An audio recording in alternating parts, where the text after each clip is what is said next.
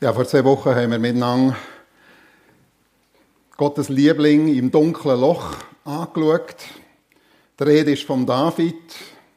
David, der Superstar, der wirklich nachher für mehrere Jahre verfolgt ist worden vom Saul, der sich verkrochen hat in eine Hölle in Adulam, wo unglaublich schwere Zeiten durchgemacht hat.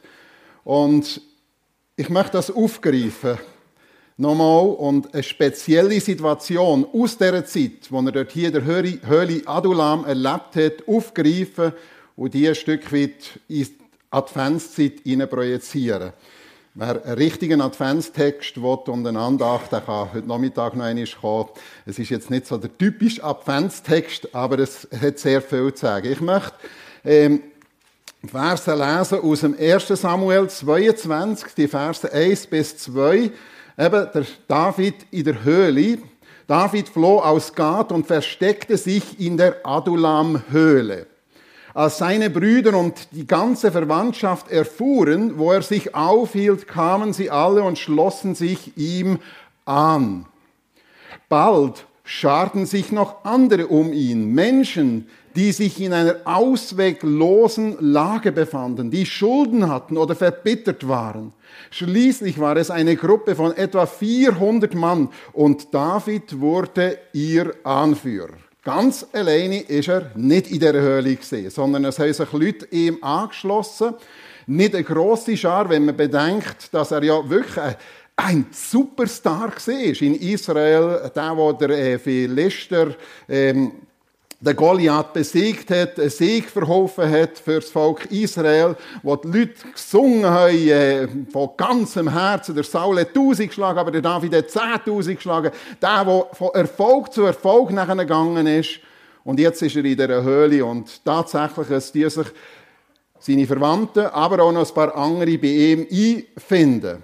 Und dann ganz am Schluss eigentlich, wo noch einmal so ein Rückblick gehalten wird auf das Leben von David, wo er selber auch ein Loblied singt und nachher kommen die Leute dort hier oder einzelne von diesen Leuten noch einig werden die erwähnt. Also das ist ganz speziell. Das sind spezielle Leute gewesen, die hier also nachher am Schluss vom Leben von David noch einmal erwähnt werden. 2. Samuel Kapitel 23, von Vers 13 an. Es werden dort hier also die ähm, Helden von David aufgezählt und was sie da haben, das sind ganz äh, spezielle Sachen, da könnt ihr lesen, äh, aufgeführt. Und eine Episode, die hat mir schon seit Jahren immer ganz speziell angesprochen. Ein anderes Mal hielten die Philister in der Erntezeit die Rephaim-Ebene besetzt. In Bethlehem hatten sie einen Posten aufgestellt, also ein Wachposten. David aber hatte sich in einer Bergfestung verschanzt, in der Adulamhöhle. Dort suchten ihn drei seiner 30 Offiziere auf. David sagte sehnsüchtig zu seinen Männern, wer holt mir Wasser aus dem Brunnen am Tor in Bethlehem? Da drangen die drei Krieger in das Lager der Philister ein, schöpften etwas Wasser aus dem Brunnen am Tor in Bethlehem und brachten es David. Doch er weigerte sich davon zu trinken, sondern goss es als Trankopfer für den Herrn aus. Der Herr bewahre mich davor, es zu trinken, rief er. Dieses Wasser ist so kostbar wie das Blut dieser Männer, die dafür ihr Leben aufs Spiel gesetzt haben. Darum weigerte er sich davon zu trinken. Diese Heldentat vollbrachten die drei Krieger. Also, wie gesagt, wir sind hier in diesem Text so am Ende vom Leben von David und da wird irgendwie wie Rückschau gehalten auf ganz spezielle Situationen und eine sehr spezielle Situation, wo hier von diesen Helden festgehalten ist worden, ist eben genau die Sache hier. Nun, äh, ich nehme die Geschichte und bin überzeugt, das ist ein Typus. Das heißt, ein Bild, eine Schattierung auf Jesus Christus und seine Gemeinde, das heißt auf uns. Jesus und seine Gemeinde. Hier der David und seine Freunde oder seine Helden äh, ist ein Typus für uns heute, wo wir können. Der David, der Liebling Gottes, ist zu dem Zeitpunkt der gesalbte König von Israel. Aber offensichtlich wortwörtlich ein versteckter, ein verborgener König. Einer, der noch nicht im Regiment gehockt ist, sondern in der Höhle gehauset hat. Aber er ist gesalbt gewesen. Er hat den Heiligen Geist gehabt. Der Heilige Geist, so steht als er gesalbt ist worden vom Samuel, in dem Moment als Jüngling, ist der Heilige Geist auf ihn gekommen. Er ist der gesalbte König von Israel. Aber wir wissen eben noch nicht an der Macht, in dem Sinn, wie er es einig wird sein. Und hier werden David seine Freunde genannt. Ich würde es mal sagen, er ist ein armseliger Haufen. Das ist nicht die Elitetruppe gesehen. Nein, so wie das hier beschrieben wird, ist es alles andere. Äh, es steht hier, dass Menschen sich gesehen, die sich in einer auswegslosen Situation befunden haben. Äh, Im Hebräischen wird hier ein Begriff genannt, der wird nur sechsmal gebraucht, Bedrängnis. Ich glaube, ich hatte das da, ja, verzweifelt oder eben in Bedrängnis. Der Begriff wird sechsmal im Alten Testament gebraucht. Einmal hier, hier und viermal im Zusammenhang von Müttern, die so sehr in Bedrängnis waren, dass sie ihre eigenen Kinder gegessen haben. Also da können wir vorstellen, uns vorstellen, etwas davon, von was der Begriff eigentlich verdeutlichen will. Das sind also Leute, die in unglaublicher Bedrängnis sind. Nicht so eine, ja, die haben es ein bisschen schwer gehabt im Leben. Nein, das sind wirklich Leute die sind in äußerster Bedrängnis waren. Ich weiß nicht, es wird hier nicht beschrieben, was es genau war, aber sie sind tatsächlich am Ende eigentlich gesehen, wo sie müssen sagen, wir sind elend verloren und sie finden sich beim David ein. Dann steht da hier, es waren Leute gewesen, die sich verschuldet haben. Und wir wissen, in der damaligen Zeit ist das nicht so gewesen, dass wenn jemand Schulden gemacht hat, hätte er einen Konkurs anmelden und dann ist irgendwie, ja, dann ist das schlussendlich schon noch gut rausgekommen, sondern wenn jemand Schulden hat, dann ist entweder er selber oder seine Kinder oder was weiß ich einfach genommen worden und versklavt worden.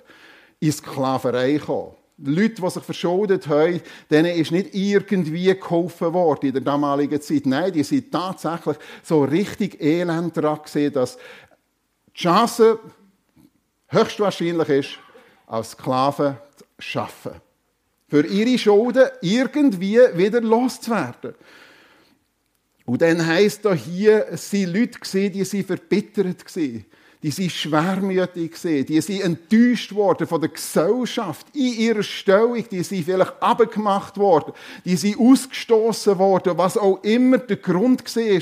Die haben verletzende Erfahrungen hinter sich gemacht. Sie sind gestolpert über ihr eigenes Unvermögen wie sie sich selber angeschaut haben. Ich bin nichts, ich kann nichts und es wird nie etwas aus mir raus. Sie haben keine Perspektive mehr für eine Zukunft. Sie können, wir können eigentlich schlichtweg sagen, dass sie alles glücklose Leute waren, die sich hier beim David eingefunden haben. Von wegen einer Elitentruppe. Nein, das ist alles andere gewesen. Das ist wirklich ein armseliger Haufen gewesen. Im wortwörtlichen Sinn armselig. Und jetzt machen wir den Sprung zu uns. Zu uns. Sind wir nicht Menschen, die verschuldet sind. Die grösste Not auf dieser Welt, die allergrösste Not auf dieser Welt, nur wissen das viele Menschen nicht oder kennen das nicht oder denken nicht darüber nach, ist, dass wir trennt sind von Gott. Und zwar jeder Mensch von Natur auf in dem Moment, wo er geboren wird. Und letztendlich geboren, um ewig verloren zu sein. Das ist die ganz große Not auf dieser Welt. Wir sind verschuldet. Vielleicht denken wir, ja, heute, heute, reden wir ja nicht gerne über Sünde und Schuld und äh, was weiß ich, das ist irgendwie, das ist ziemlich verpönt. Aber es längt schon, dass wir Gott die kalte Schulter zeigen. Dass es uns, dass es uns nicht interessiert oder nicht gross interessiert. Gottes Liebe zu uns ist so groß, das sagt die Bibel, dass er seinen einzigen Sohn in die Welt schickt. Und wenn die Menschen ihm die kalte Schulter zeigen, sagen sie, wir haben das gar nicht nötig, wir verstehen gar nicht, wieso das da kommen müssen und dann noch sterben und dann noch an einem Kreuz sterben. Und viele Menschen sind verbittert. Verbittert, ja, okay, wir, solange es einigermaßen etwas kannst aus diesem Leben Schönes rauspressen, dann press es raus. Gang reisen, lass dir gut gehen. Und wenn es dann plötzlich nicht mehr so kannst, dann hat das Leben wie keinen Sinn mehr. Für was leben wir denn noch? Und viele, viele, ich habe das gerade kürzlich wieder gelesen, wie viel Suizid äh, begangen wird. Menschen, die verbittert sind. Und das ist ein Bild für uns.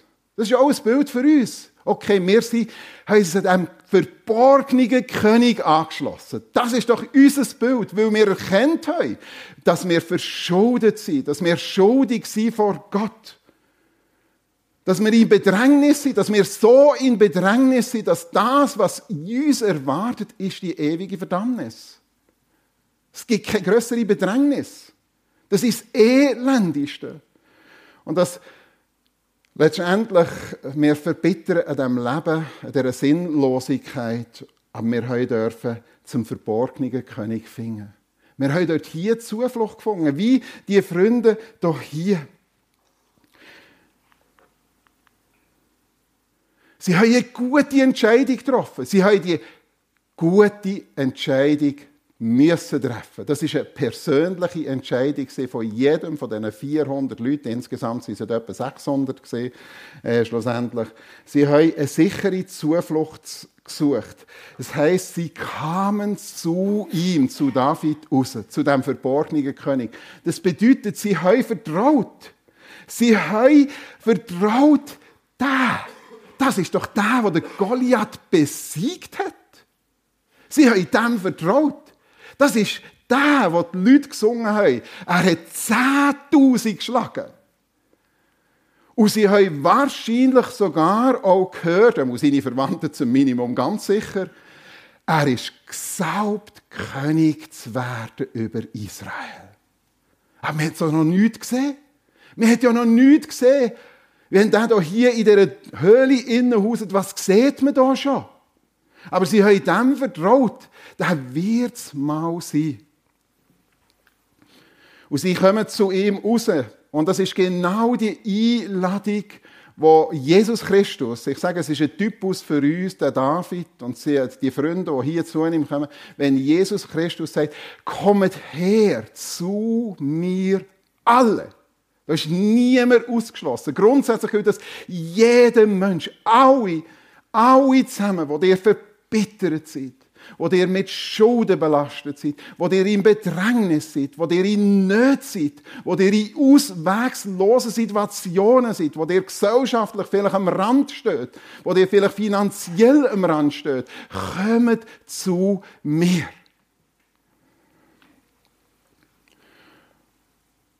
Und in dem, dass sie sich ihm anschließen, wieder zurück zu der Geschichte hier beim David, sich ihm anvertrauen, wird er ihr König und sie können Erfahrungen mit ihm sammeln. Die erste Erfahrung ist, dass er nicht sagt, was, du hast Schulden? Hau ab, mit dir will ich nichts zu tun haben. Bringst mir nur Ärger und Probleme. Oder dass er sagt, aha, du hast Schulden ja, jetzt zeig mal die Einsatz, jetzt krampf mal, jetzt kämpf mal, jetzt mach mal für mich, jetzt tu mal. Und dann schauen wir dann, ob die bewährt hast für die Truppe bei mir. Nein, sie empfehlen von ihm einfach Hilfe.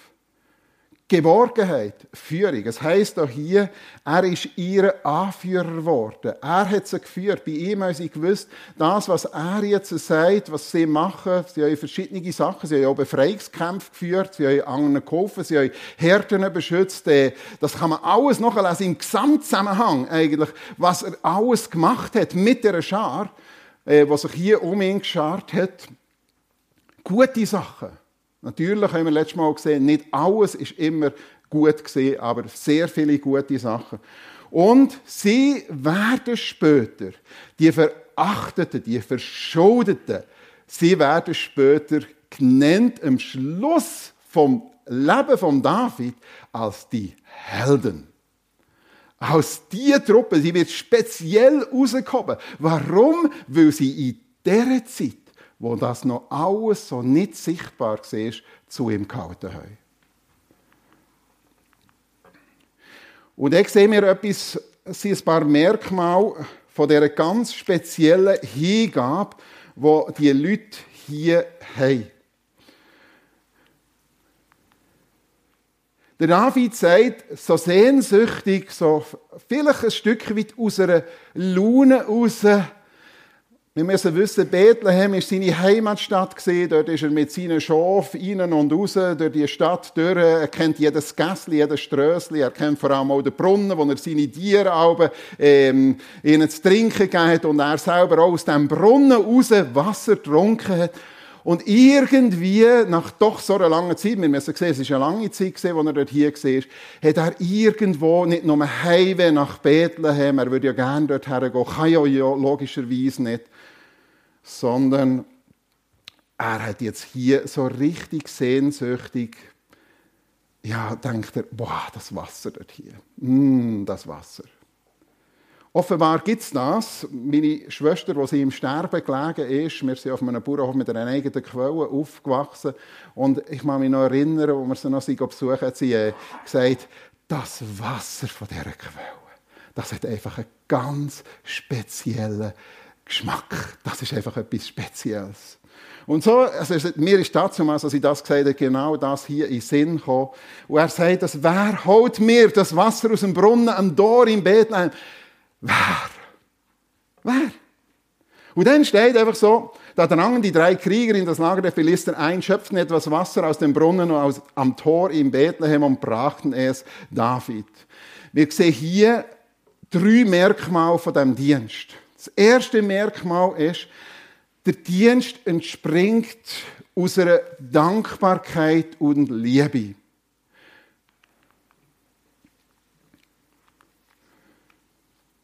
Sie sind bewegt von dem, was sie mit, dem David bereits erlebt haben. Von dieser Annahme. Von dieser bedingungslosen Annahme. Es geht hier nicht darum, dass er ihnen befüllt, hätte er ja können als ihr Anführer. Du und du und du. Dir geht mir jetzt Wasser holen in Brunnen, aus dem Brunnen von Bethlehem. Das passiert hier nicht.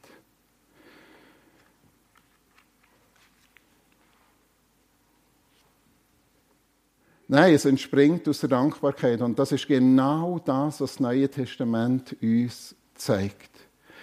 Der Paulus, insbesondere der Paulus, ich denke, die Kapitel äh, im Epheserbrief 1 bis 3, die Begeisterung, die der Paulus selber hatte, und die Begeisterung, die auch die Jünger nach äh, Pfingsten hatten, von, von, dem, von dieser Rettung, von dem Wissen, dass, dass wir zu dem auserwählten König aller Könige, zum ewigen Gott dürfen gehören. Wir können nicht anders als von dem reden. Weil man überzeugt ist, weil man begeistert ist, weil man eine Liebe hat, weil man erkennt, dass aus allen, der Paulus sagt so, es, es ist eine Gnade, die aus jedem Rahmen rausgeht wo einfach jeder Rahmen, jedes Maß, wo gesetzt ist, einfach sprengt, das, die Gnade ist so riesig. Und dann sagt er, und wenn wir das mehr und mehr erkennen, werden wir mehr und mehr gefüllt mit der ganzen Gottesfülle. Und dort drinnen, die Begeisterung, die Liebe, die Leidenschaft, die Dankbarkeit, um das geht's. Und offenbar sehen wir doch hier bei diesen drei Freunden, die nachher sich aufmachen, genau die Begeisterung. Es ist nicht ein Dienst nach Vorschrift gewesen. Ich selber habe ja auch Militärdienst gemacht, eine Rekrutenschule und auch ähm, noch ein paar WKs. Und ich kann euch sagen, ich bin eingegangen. Mir hat das fertig gemacht. Dienst nach Vorschrift. Ich weiß nicht. Also ich habe einfach, in meiner Zeit, das ist noch ein bisschen anders gewesen, als heute, äh, ist das einfach, ich habe das ganz schlecht erlebt. Es war so Dienst nach Vorschrift. Ich habe das gemacht, was man gesagt hat. Und ich habe gesagt, du musst einfach nicht studieren. Du musst es einfach machen. Aber eine Leidenschaft, eine Begeisterung dafür habe ich nicht gehabt. Ich habe es nicht gehabt. Andere haben das, das ist auch gut und richtig, aber ich habe es nicht gehabt. Bis ein Punkt kam. Ich war bei der Sanität und dann haben wir einen Einsatz im Spital Langenthal, äh, wo ich, äh, ich weiß nicht wie lange, ein paar Tage im Spital Langenthal und nachher drei Wochen in einem Krankenzimmer von einer Kompanie. Und wir haben echte Fälle gehabt. Wir haben einen zum Beispiel, der ist eingeliefert worden, wirklich so, da, da haben wir müssen wiederbeleben, beatmen. Und das sind echte Fälle gewesen. Und plötzlich merkst du, das macht Sinn. Da bist du für etwas da. das ist nicht, nicht mehr Dienst nach Vorschrift gewesen, sondern aus ja, aus einer Begeisterung, da kannst du helfen. Nicht, dass ich jetzt ähm, selber nachher gross begeistert war und noch weitergemacht habe, nein. Aber ich weiß der Unterschied zwischen Dienst nach Vorschrift und Dienst aus Leidenschaft. Und das ist ein Unterschied. Und hier die Leute von David, die haben aus Begeisterung, aus einer Leidenschaft herausgehandelt. Diesen drei ist der Wunsch, der Wunsch Befehl gewesen der Wunschbefehl gesehen. Der David äußert den Wunsch. Das ist hier nicht um eine Lebensnotwendigkeit gegangen. Die sind alle zusammen im Verdursten gesehen. Wo bekommen wir was? Ah, das einzige Wasser ist in Bethlehem. Dorthin müssen wir gehen, dass wir überleben können. Das ist, das ist hier gar nicht das Thema. Sondern er äußert einen Wunsch. Wisst ihr, wenn wir Christen unterwegs sind, mit Fragen wie, muss ich mich taufen? Ist das Heils notwendig? Können wir. Dann sind wir eigentlich auf dieser Schiene, oder? So nach Dienst, nach Vorschrift, was müssen wir? Muss ich zum Gebet oben? Ist das nötig? Und ich kann euch sagen, nein, es ist nicht nötig. Und das Heil hängt vor allem, das möchte ich sagen, das Heil hängt nicht von dem ab. Machen wir uns frei davon, das Heil hängt nicht von dem ab. Weil dann wäre es Werkgerechtigkeit. Und wir müssen uns lösen von der Werkgerechtigkeit. Aber ich bin überzeugt, wenn etwas anderes uns antreibt, die Sicht, was Jesus Christus uns geschenkt hat, von der Erlösung, von der Annahme, von der Liebe, von dieser Sicherheit, die wir bei ihm dürfen haben. Und dass wir zum zukünftigen Reich dürfen gehören, wo er wird kommen. Und das Friedensreich und die Macht und die Herrlichkeit, Jesus Christus wird wiederkommen. Und wer ihm jetzt sein Vertrauen schenkt, der wird nicht mehr als Versager und nicht mehr als Sünder mit ihm dabei sein, sondern als Held. Von dem redet die Bibel. Und sie sind opferbereit. Etwa 60 Kilometer ist der Weg, ungefähr 60 Kilometer, wo sie Fußmarsch haben müssen, zurücklegen, hin und zurück. Und das heißt, es ist Erntezeit gesehen, das heißt, es ist heiß gesehen. Ja, 60 Kilometer, hä? Ich weiß nicht, auf Bern sind es wie viel? Er muss nicht, er muss nicht 30. Also, das, kann ich mir vorstellen, irgendetwas nehmen und sagen, dort her. Und das waren dann nicht so Strassen wie wir haben und auch keine Autos zur Verfügung hatten. Nein, zu Fuß. Und es war grosse Hitze. Und vor allem, sie waren bereit, ohne Risikogarantie zu handeln. Es war Kriegszustand. Es war gefährliches Feindesland. Sie mussten die Feindeslinie durchbrechen. Sie mussten ins Feindesland hineingehen. Und damit haben sie ihr Leben aufs Spiel gesetzt. Und sie sind bereit das auf sich zu nehmen. Da ist es nicht um Selbstverwirklichung gegangen, sondern da ist es wirklich darum gegangen, den Wunsch entgegenzunehmen und das alles auf sich zu nehmen.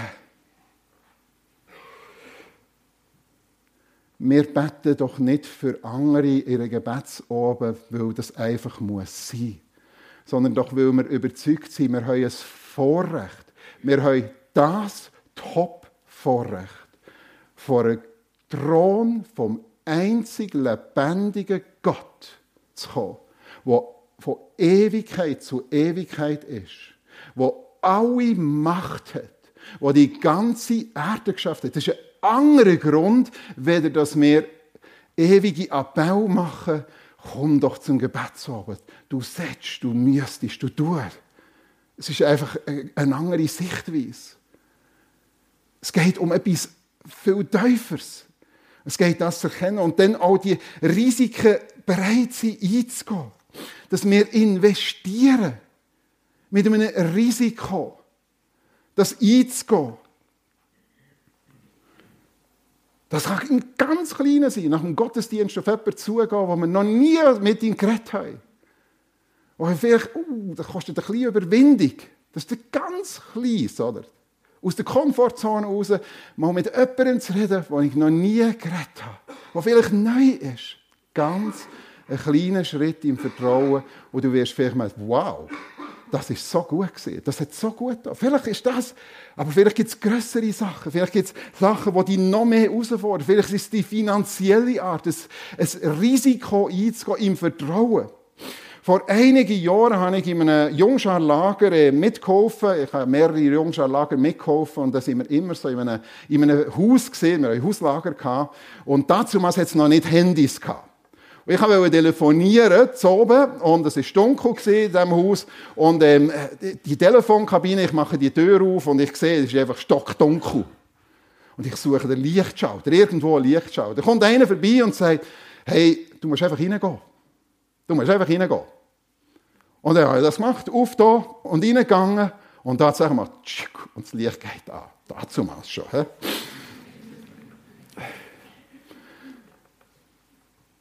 Ja, manchmal müssen wir einen Schritt tun.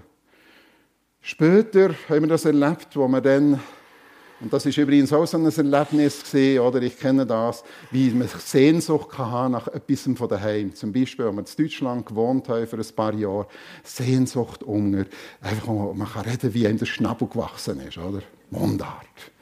Und Sehnsucht haben nach Servala. Sehnsucht haben nach Aromat und Macki. So die ganz banale Sache. Und der Frage ist, wenn wieder jemand mal Raclette-Käse oder das Fondue mitgebracht hat, wo ich es äh, besuchen Aber noch etwas anderes haben wir in Deutschland erlebt. Den Schritt zu gehen. Wir waren frisch verheiratet, Renate und ich.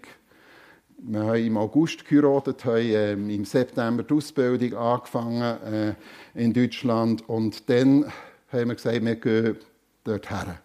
Und wir haben das Geld bei weitem nicht zusammen gehabt. Vielleicht so für ein Jahr für die Ausbildung zu zahlen.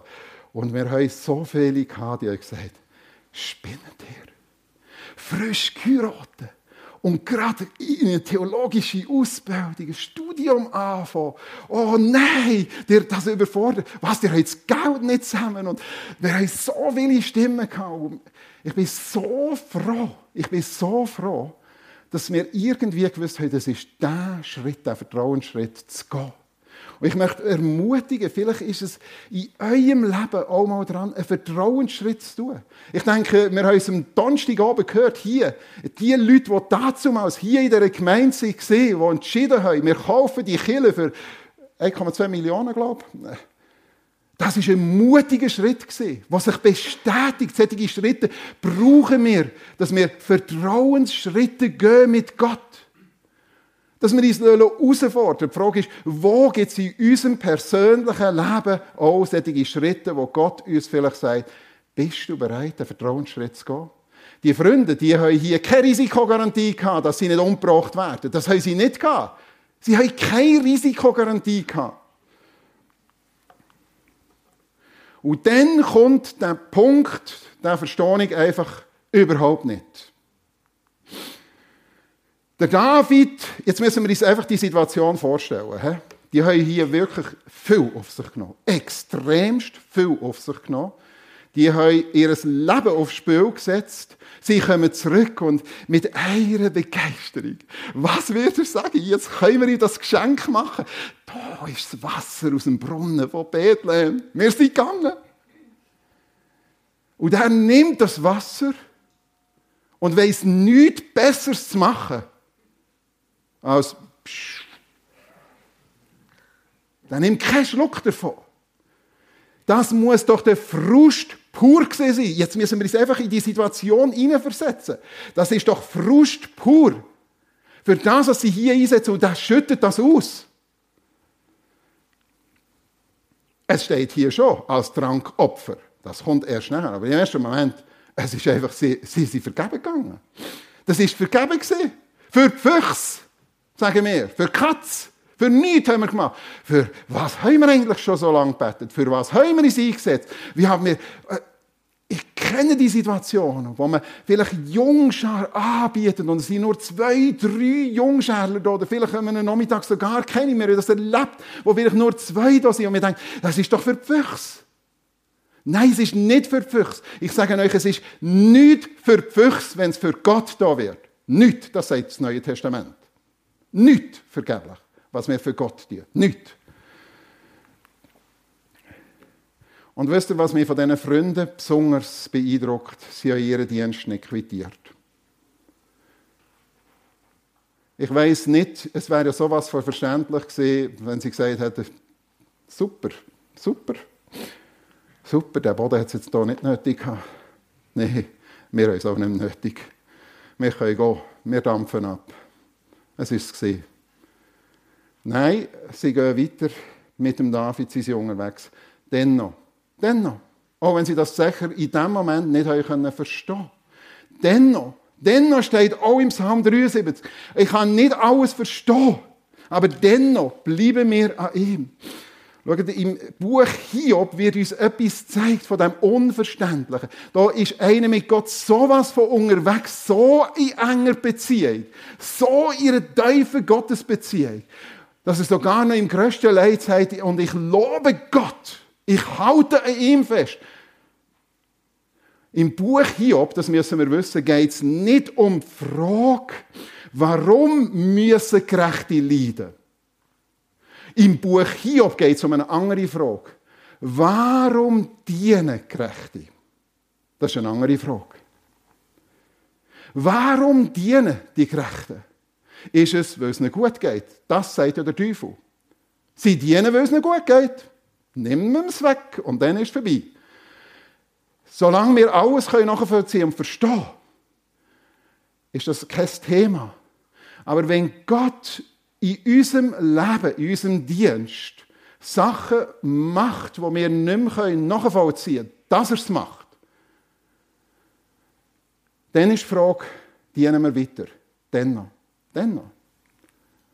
Und das ist die größte Verherrlichung von Gott, wenn wir zu einem Dennoch dienen kommen. Das ist die größte Verherrlichung. Das ist das größte Licht. Und diese Art, ich sage, die Art, die dennoch die Art, das bekommt die höchste Anerkennung. Der David sagt hier, er ruft das aus und sagt, der Herr soll mich bewahren. Das Wasser ist so kostbar. Das ist so kostbar. Das ist wie das Blut von diesen Männern. Sie haben ihr Leben aufs Spiel gesetzt und er weigert sich davon zu trinken. Und nachher werden die Leute hier zu Helden gemacht die Verschuldeten, die Armen, die Verbitterten, die Bedrängten, die Verzweifelten, werden plötzlich zu Helden, werden reingenommen in das Ganze, wo der, David König ist worden. Und werden am Schluss sogar, die Tat wird hier speziell erwähnt. Das zeigt uns, wenn wir das wieder näher auf uns, dass dann, dann, wenn wir bereit sind, Gott zu dienen, vielleicht sagen wir, hey, so lange dienen, so viel investiert. Und jetzt diese Krankheit, diese Schmerzen. Vielleicht wissen wir von einem Missionar, der ist bereit rauszugehen. Und, und dann kommt vielleicht ein Kind ums Leben. Ich alles schon gehört und erlebt. Und warum Gott? Also, ja, wir können die nicht verstehen. Wir können vieles nicht verstehen. Die Frage ist, dennoch, dennoch oder Dienst quittieren. Zu glauben, dass, dass das letztendlich gerade in dem Moment eine ganz spezielle Situation ist, dass wir Gott können verherrlichen ihm dennoch. Also, der armselige Haufen trifft eine gute Entscheidung, einem abgelehnten König zu dienen. Einem abgelehnten König und noch verborgenen König. Wir haben Advent. Jesus Christus ist gekommen. Und ich bin tiefst davon überzeugt, und wahrscheinlich wir alle, Jesus Christus wird wiederkommen. Aber vieles ist jetzt noch verborgen. Wir dienen einem verborgenen König. Wir dienen einem verborgenen König. Echte Hingabe und Dienstbereitschaft entspringt aus der Dankbarkeit, aus der Liebe zu ihm. Dass wir dort hier anzapfen, nicht in erster Linie aus dem Abbau, aus dem Druck, aus dem Befehl, sondern dass wir begeistert werden, dass wir nicht mehr Dienst nach Vorschrift müssen machen sondern einen Dienst aus Leidenschaft, wo der Opfer bereit ist und auch zu Risiken äh, bereit ist und trotz offener Fragen dienen.